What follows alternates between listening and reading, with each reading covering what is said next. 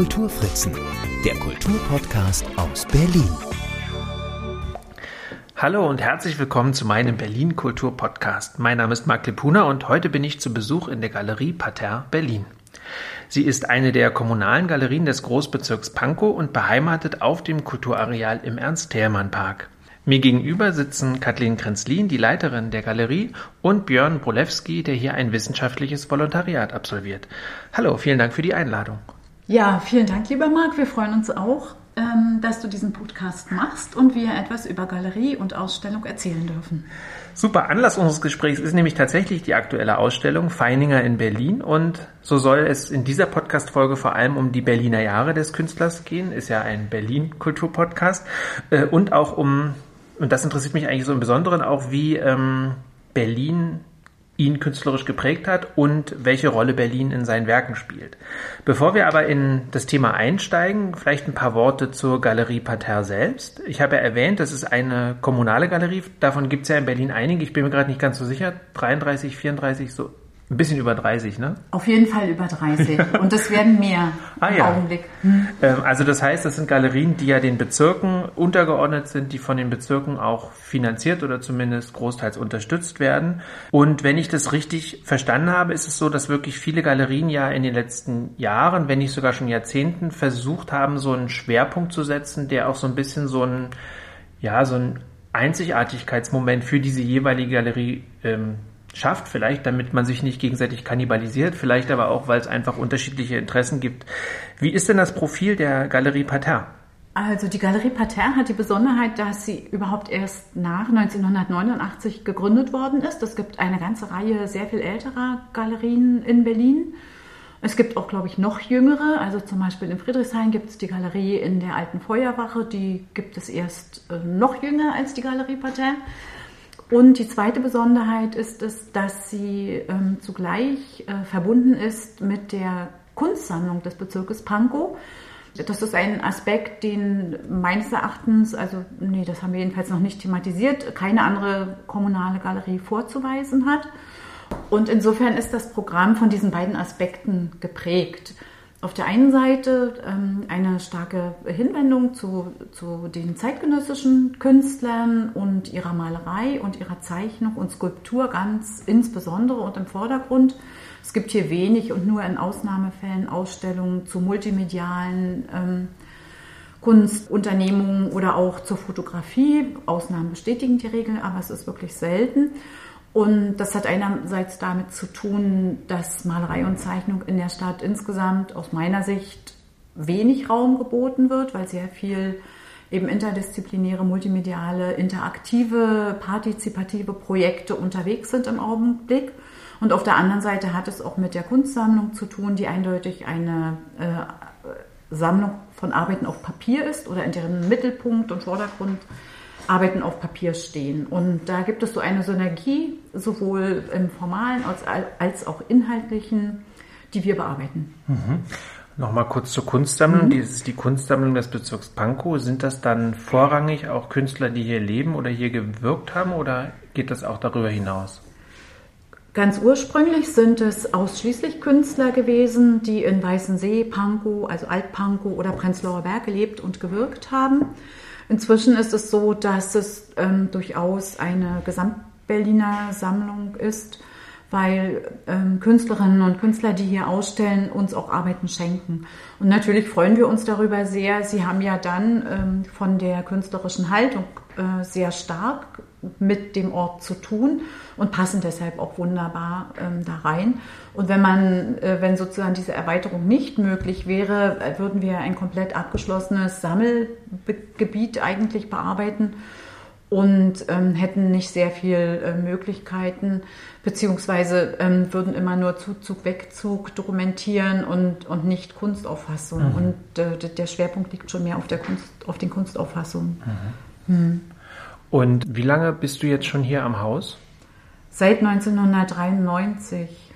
Also schon auch eine lange Zeit. Das Ja. heißt, du hast das ja auch maßgeblich hier mit aufgebaut und Ja. geprägt. Ja, das ist so. Hm? Was ist denn so in, den, in der Zeit? Äh, man fragt ja gerne so, dass äh, mal, also das ist ja schon tatsächlich über ein Vierteljahrhundert.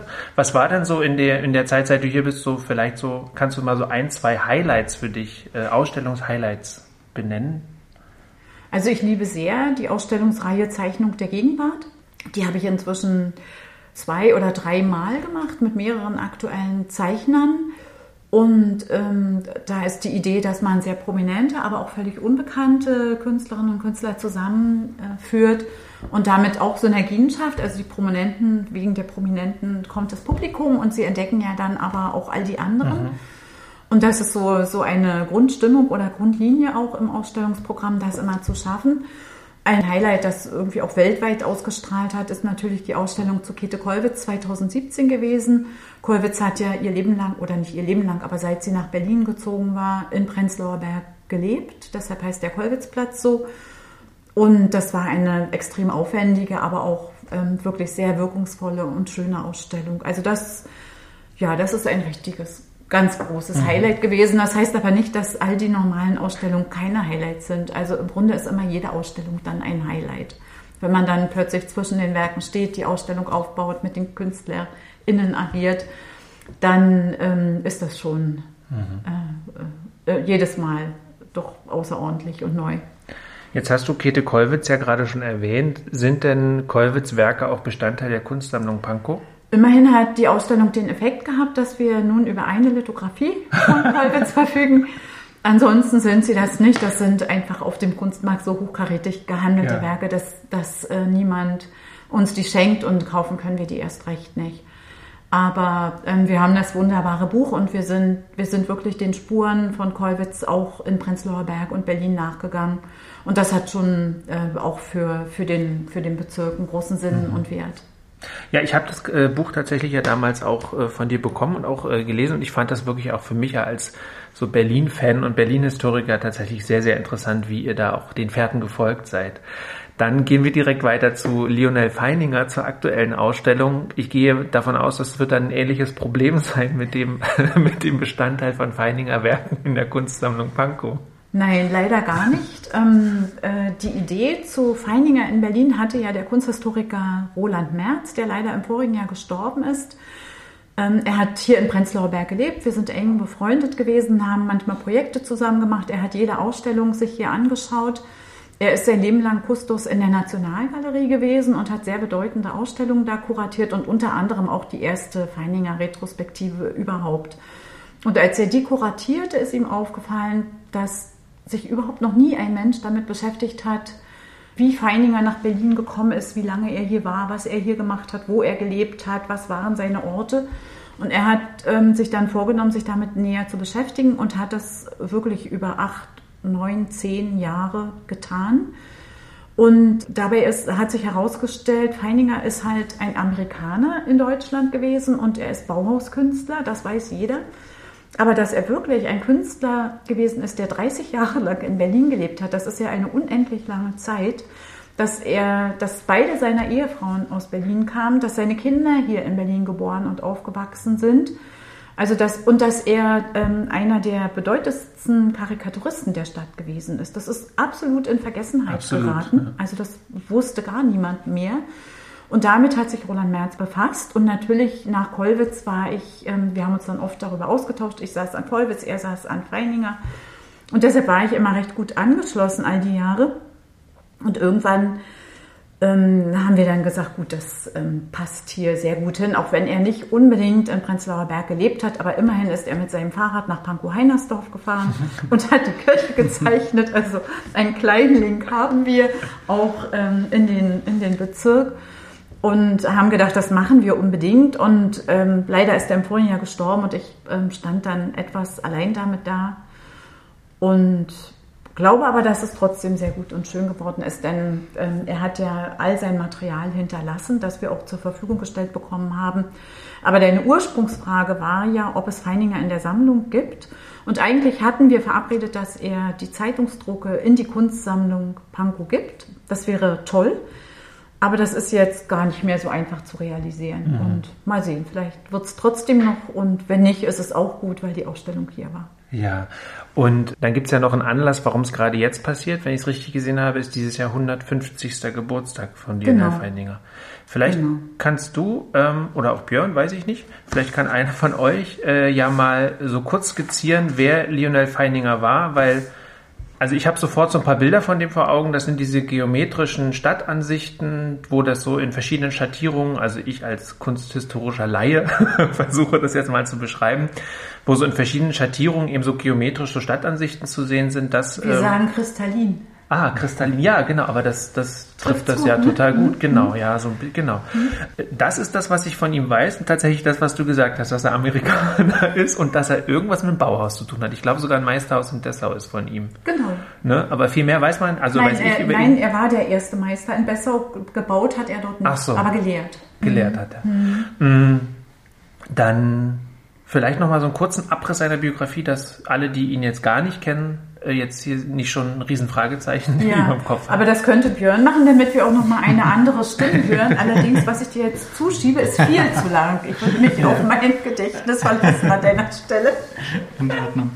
Ähm, Feininger war ähm, US-Amerikaner, ähm, sein Vater jedoch war Deutscher, der in den USA gelebt hat.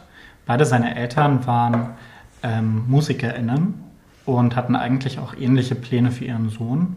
Feininger wurde in den 1870er Jahren geboren und ist dann Ende der 1880er nach Deutschland gekommen, eigentlich um hier eine Ausbildung ähm, als Geigenspieler zu erhalten, hat sich dann aber ganz früh dafür entschieden, es nicht zu machen und hat erst in Hamburg ähm, an der Gewerbeakademie ja, angefangen zu studieren, ist ein Jahr später nach Berlin gekommen, um dann hier an der ähm, Königlich Preußischen Akademie Kunst weiter zu studieren und hat sich einfach um Geld zu verdienen dann nebenbei als Karikaturist hervorgetan, hat für verschiedene Berliner Satiremagazine gearbeitet. Das war damals ein sehr, sehr großes Medium und es gab eine große Auswahl. Genau, in diesen Satiremagazinen hat er sich einen, einen ziemlich guten Ruf erarbeitet, ist dann Mitte der 1890er Jahre auch ähm, teilweise festes Redaktionsmitglied geworden bei diesen Satiremagazinen. Das war auch sehr gut bezahlt, auch im Vergleich zu äh, den Satiremagazinen in anderen Städten. Es gab immer mal wieder nämlich den Wunsch von Feininger, dann auch nach Paris zu ziehen. Das hat er zweimal gemacht. Er musste aber immer wieder aus finanziellen Gründen zurückkommen, denn die Arbeit an den, bei den französischen Magazinen war einfach nicht ähm, finanziell nicht so ertragreich wie hier in Deutschland. Wie gesagt, er war ja bei den Redaktionen noch ziemlich stark eingebunden. Das hat ihm aber auf, auf einer gewissen Ebene auch das Gefühl gegeben, künstlerisch eingeschränkt zu sein. Und ähm, dieser Wunsch, wirklich als freier Künstler zu arbeiten, der wird dann vor allem nach 1900 immer, immer deutlicher. Und je mehr er daran arbeitet und je mehr er wirklich seinen eigenen künstlerischen Stil auch herausprägt, desto weniger Karikaturen gibt er heraus. Es passiert aber bis 1915 immer mal wieder, dass dann doch einer erscheint ähm, in verschiedenen Magazinen oder auch in verschiedenen Kontexten. Ab den 1900er Jahren, also vor allem so ab 1910, kommen dann die ersten Ausstellungsbeteiligungen. Erst hier in Berlin, später ähm, wird er ja dann nach Dessau ans, oder erst nach Weimar, oder? Nach Weimar. Genau, ich erst nach das, Weimar. Ich habe mich Mhm. versprochen vorhin, natürlich nach Weimar, ja. Gar nicht, nie in Dessau, aber sein Mhm. Enkel lebt jetzt in Dessau und Ah. deshalb ähm, äh, habe ich jetzt Dessau im Kopf. Aber natürlich war er in Weimar. Hm. Genau, wird dann nach, nach Weimar berufen, bleibt auch Bauhausmeister, wirklich die gesamte ähm, Bestehenszeit des Bauhaus. Und ähm, bis das Bauhaus dann von den Nationalsozialisten ähm, verboten und geschlossen wird, zieht er nochmal für wenige Jahre hier nach Berlin und siedelt dann aber mit seiner Familie in die USA über, wo er auch an verschiedenen Universitäten, also beispielsweise am Black Mountain College, das ja so in der Tradition des Bauhaus steht, lehrt er dann noch ein paar Jahre und stirbt 1956 in den USA. Spannend. Und äh, also, weil tatsächlich mir war nicht klar, äh, das sind ja wirklich seine Jugendjahre eigentlich so, ne? also so gar nicht nur die Jugendjahre logischerweise, aber er ist als junger Mann gekommen und dann geblieben eigentlich, Ja. wenn man so will. Ja, Ne? ja. Er hat manchmal überlegt, zurückzukehren. Er hat Berlin auch manchmal gehasst. Er hat äh, Freunde in Amerika zurückgelassen, mit denen er sich auch geschrieben hat, denen er auch Zeichnungen gewidmet hat. Eine Zeichnung ähm, hängt hier vorne auch in der Ausstellung gleich von Schöneberg. Also ein Ort, den er mit diesem amerikanischen Freund auch besucht hat. Also er war immer schwankend, hat überlegt, dann kam der Erste Weltkrieg, dann hat er überlegt, ob er nicht lieber weggeht oder ob er bleibt. Aber er ist dann am Ende doch immer geblieben. Also äh, Sebastian Ehlert, der dann mit ähm, Roland Merz zusammen an diesem Projekt weitergeforscht hat und auch einen Beitrag im Katalog hat, ähm, hat äh, Feiningers Eindruck in dem Katalog niedergelegt, dass Feininger ähm, Berlin wie ein gut sortiertes Warenhaus empfunden hat. Also alles war ordentlich, alles war geordnet und gegenüber amerikanischen Verhältnissen fand er das irgendwie super ähm, zivilisiert und, und toll und überschaubar. Und deshalb ist er dann doch geblieben. Aber wie gesagt, auch seine, seine beiden Frauen waren hier fest verwurzelt. Dann waren die Kinder hier. Dann hatte er eine schöne Wohnung gefunden in Zehlendorf. Also es gab dann, und er hatte vor allen Dingen sein Einkommen ne? und war sehr anerkannt. Und vor allen Dingen nach 1905, also zu diesem äh, Bedürfnis, dann auch als freier Künstler zu arbeiten und nicht mehr als Karikaturist vor allem. Dieses, diesen Wunsch oder dieses Bedürfnis hat insbesondere seine zweite Ehefrau ähm, Julia sehr forciert. Also die fand dann auch, das wäre besser, er wäre ein richtiger Künstler und nicht mehr nur Karikaturist. Obwohl er es gern gemacht hat und auch im Rückblick immer wieder gesagt hat, er, hat es, er hätte es gern gemacht. Jetzt sind Karikaturen ja oft sehr zeitspezifisch, also wirklich sehr aktuell auf die politische oder auf die gesellschaftliche Lage der Zeit ausgerichtet. Was sind dann so Themen, die äh, Feininger in seinen Berlin-Karikaturen bearbeitet hat? Also eines, ähm, also Björn hat sich sehr stark mit den Karikaturen beschäftigt. Ich habe viel gelernt davon. Aber eines, ähm, das augenfällig ist sofort, ist natürlich, dass er Berlin immer wiederkehrt, also dass er Berlin-Themen hat. Gibt eine sehr schöne Vision von der Leipziger Straße. Leipziger Straße 1995 heißt das Blatt.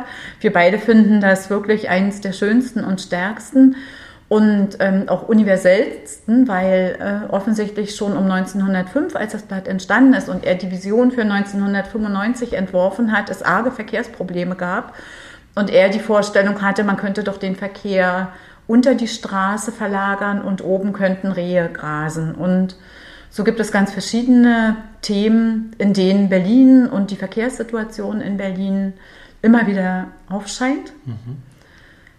Und genau, oder auch die Landschaft, die äh, Landschaft, äh, also sozusagen die Stadtlandschaft selbst ähm, scheint auf, oder auch das Umland von Berlin scheint auf. Also es gibt sehr viele verschiedene. Was ich finde, was auch sehr deutlich wird in vielen Karikaturen, ist ähm, Feiningers Begeisterung für das Fahrrad. Also er war ein wirklich leidenschaftlicher Radfahrer und ähm, das war zur damaligen Zeit auch nichts, ist ja heute auch nichts Besonderes.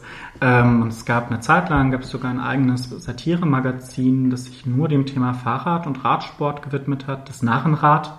Dadurch, dass das Thema dann doch recht begrenzt war, ähm, gab es das Magazin am Ende doch nur, ich glaube, zwei Jahre.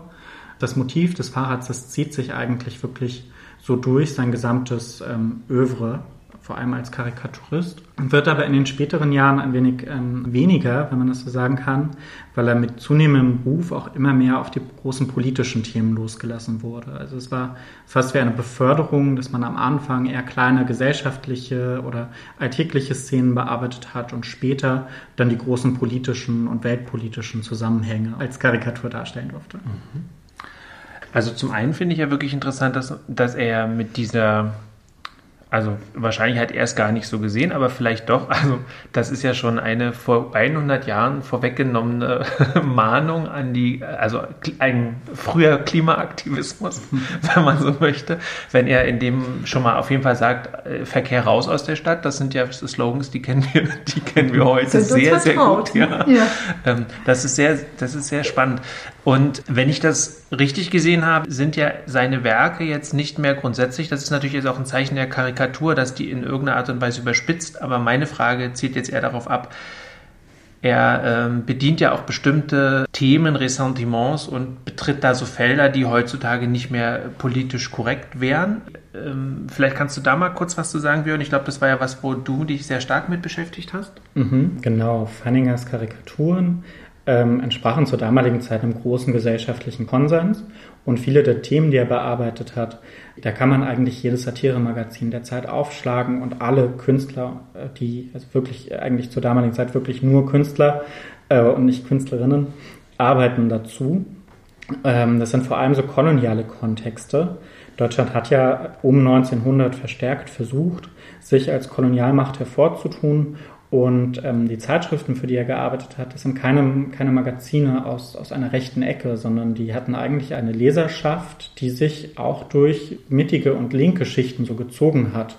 Trotzdem ist es natürlich etwas, was man dann heute ähm, ganz anders sieht zum Glück und dass man heute auch trotzdem thematisieren muss. Und wir haben uns dazu entschieden, eine, eine große Veranstaltung dazu zu planen, wo wir mit verschiedenen ExpertInnen zu dem Thema Kolonialrassismus bei Feininger reden. Natürlich soll auch da erwähnt werden, dass äh, Feininger einer von sehr vielen Künstlern waren, die sich diesem Thema angenommen haben.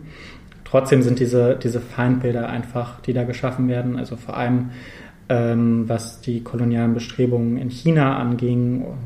Das sind Feindbilder, die bis heute sehr groß nachhallen. Und das sind Klischees, die es bis heute gibt und, und auch Darstellungsweisen, die bis heute immer wieder auftauchen. Deswegen ist es so wichtig, diese Struktur so zu benennen und dann nur dann kann man sie ja durchbrechen. Mhm. Interessant ähm, ist, dass ähm, die Autoren Autoren oder die Zeichner äh, sich die Themen nicht gesucht haben, sondern dass die ähm, Redaktionen die Themen vorgegeben haben. Also das muss man einfach auch wissen. Es war eben wirklich Broterwerb, eine, so eine Zeichnung, so eine Karikatur zu machen.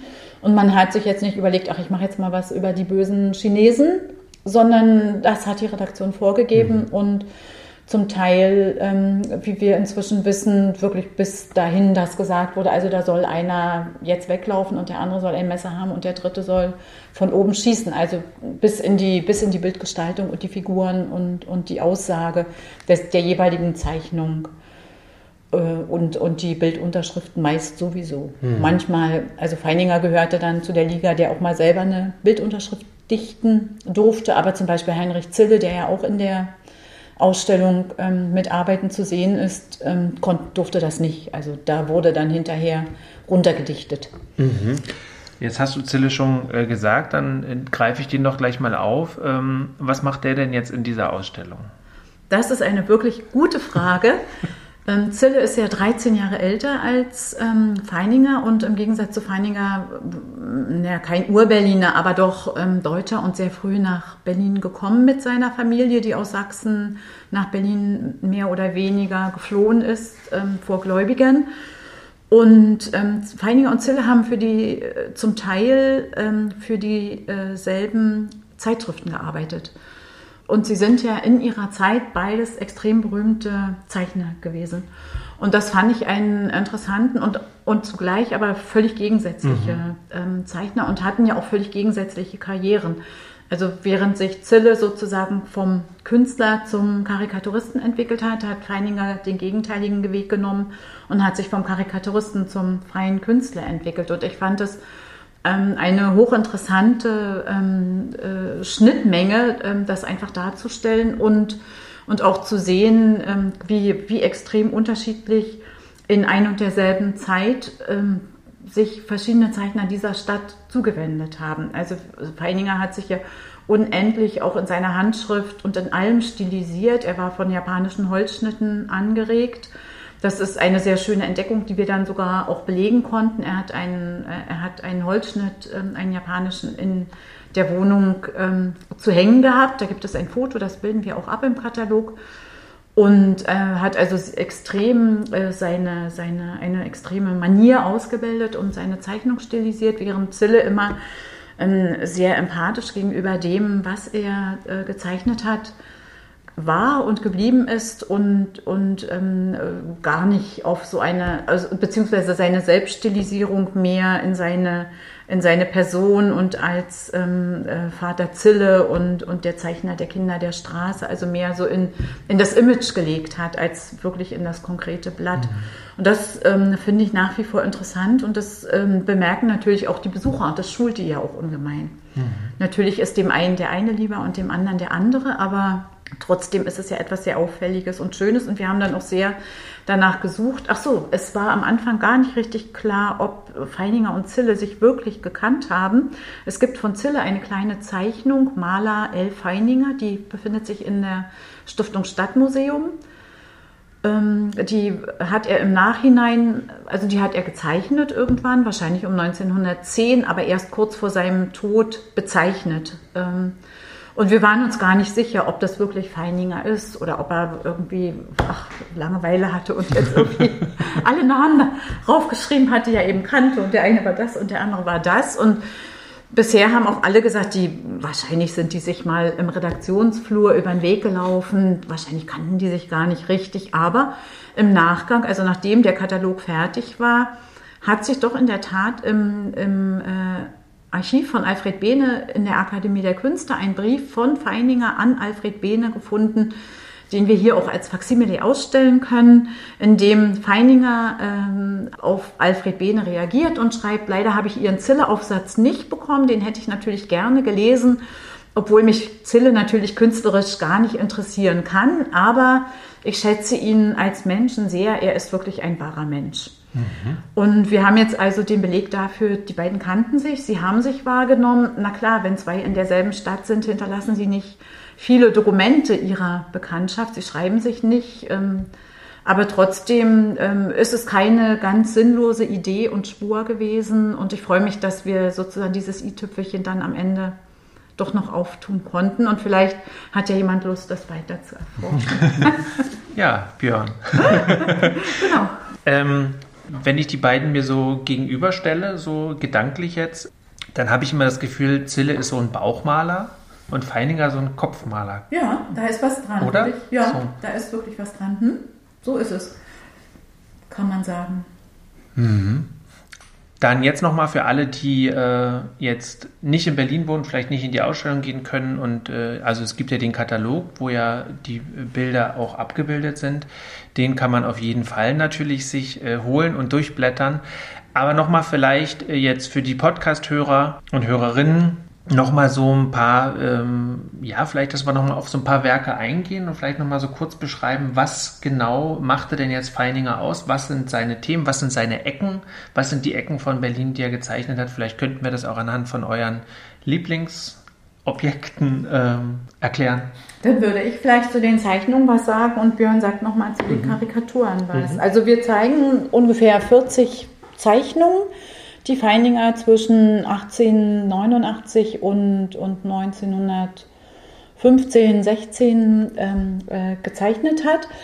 Es sind einerseits ähm, vor 1900 ähm, die Orte, an denen er gelebt hat, Interieurs oder auch ähm, Darstellungen eben von Landschaften um Berlin herum oder Menschen um Berlin herum, wenn er mit dem Rad unterwegs war. Also vor 1900 gehörte Schöneberg noch nicht zu Berlin.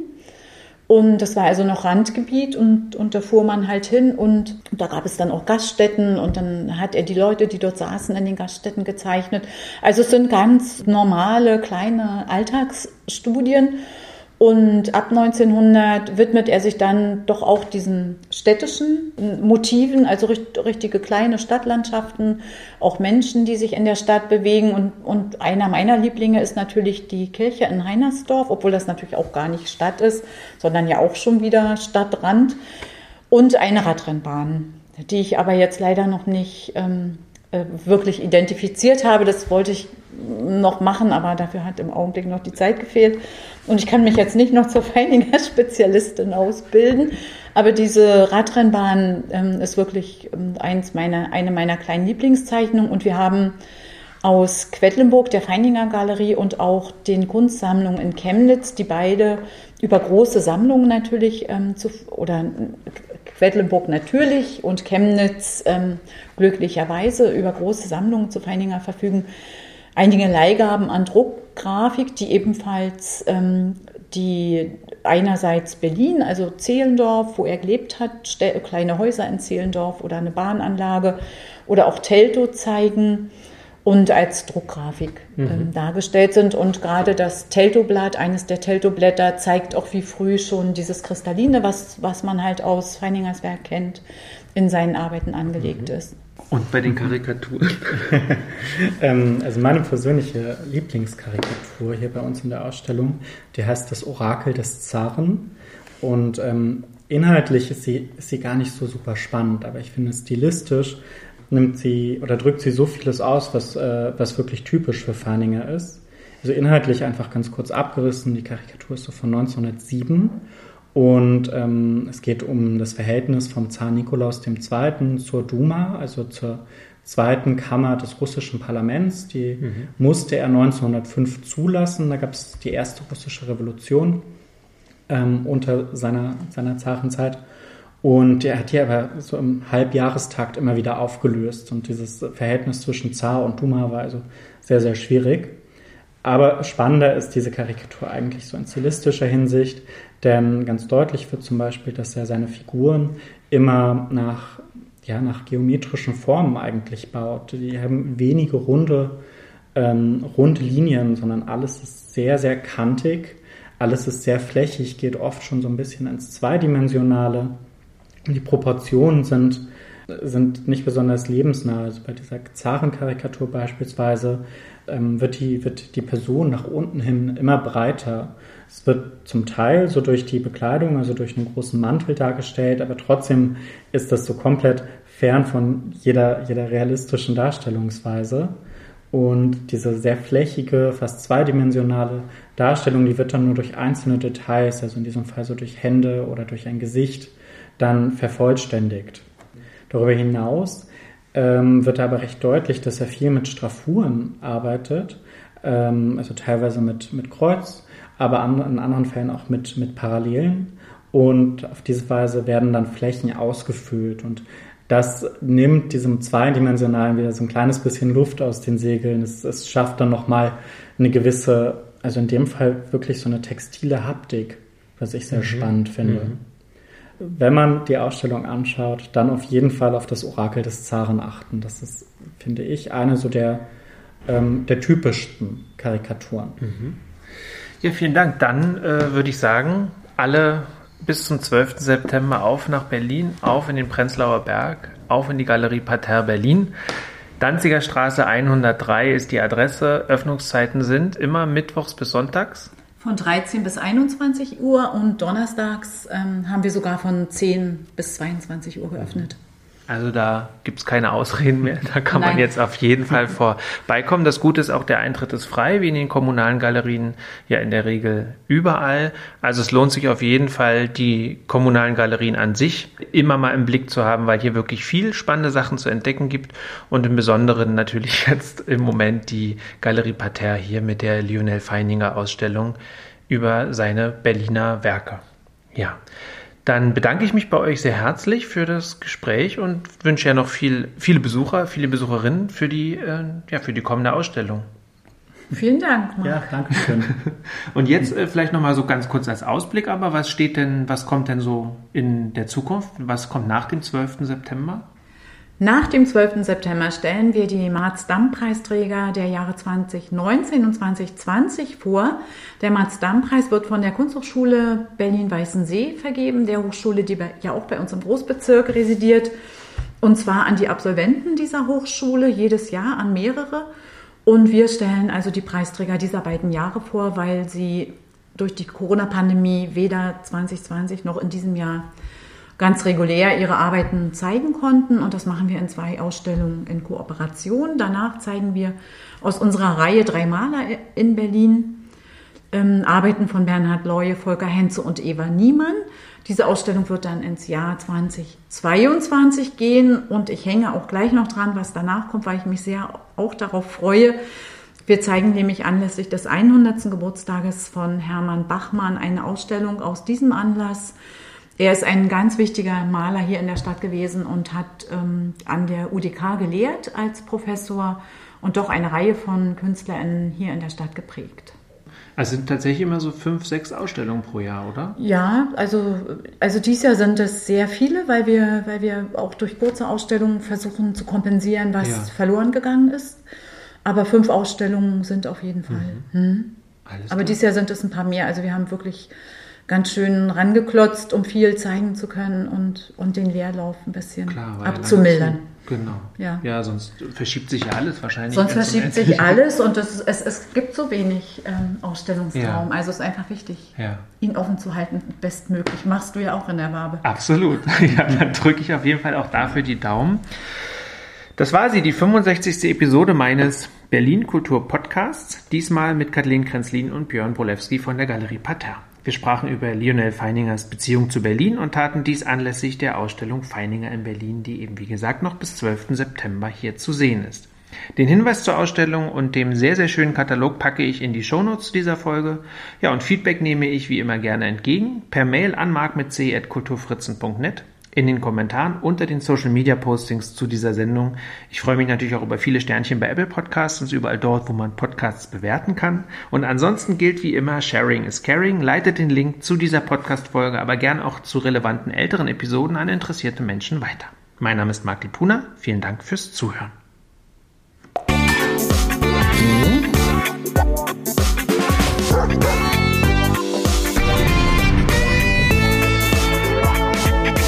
Kulturfritzen, der Kulturpodcast aus Berlin.